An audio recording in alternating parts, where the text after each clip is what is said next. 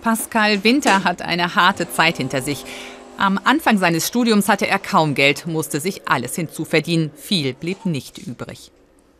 Da habe ich tatsächlich äh, so wenig Geld für Essen gehabt, dass ich äh, ja, mir halt nur Mist, äh, nur Mist zu mir genommen habe im Prinzip. Also jeden Tag nur Leberwurst gegessen, immer das Billigste, was es so gab gerade. Die ganz harten Zeiten sind vorbei, aber das Geld ist noch immer knapp. Die Einrichtung gehört seiner Mitbewohnerin, erzählt er, die bekommt BAföG, er nicht mehr. Seine Eltern verdienen etwas zu viel, aber die haben sich scheiden lassen. Den Unterhalt musste er sich bei einem Elternteil einklagen. War jetzt keine tolle Angelegenheit. Zunächst einmal bricht natürlich dadurch äh, das Verhältnis komplett weg, ne? auch wenn das jetzt noch nie optimal war. Aber äh, das war natürlich dann nicht schön. Ne? Man hat bis heute kaum noch Kontakt, aber es war halt nötig. 315 Euro pro Monat konnte er sich erstreiten, aber das hat gedauert. Ein knappes Jahr bekam er sogar BAföG, 100 Euro im Monat. Dann begann sein Bruder eine Ausbildung und deswegen fiel die Unterstützung weg.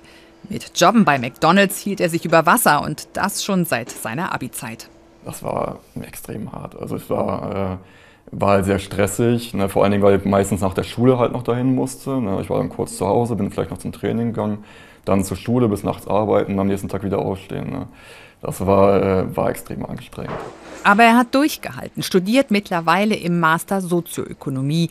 Das Studium schmeißen, auch darüber hat er nachgedacht. Also es gab immer wieder die Möglichkeit oder das Angebot, ähm, dass ich auch irgendwo anders anfange zu arbeiten ähm, und da dann für meine Verhältnisse ein ziemlich gutes Gehalt kriegen würde. Ne?